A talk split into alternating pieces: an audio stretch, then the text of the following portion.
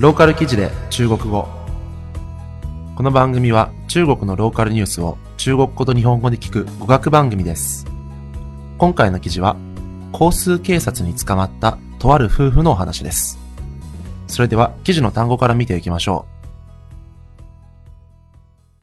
う。ローカル記事で中国語。免許証。免許証。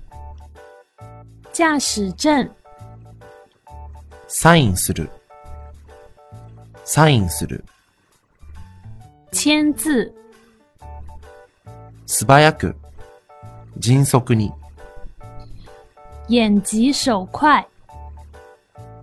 それでは記事の内容を見ていきましょう。7月8日午後1時頃、交通警察が飲酒運転の取り締まりをしていたとき、1台のナンバープレートのない原付バイクを発見しました。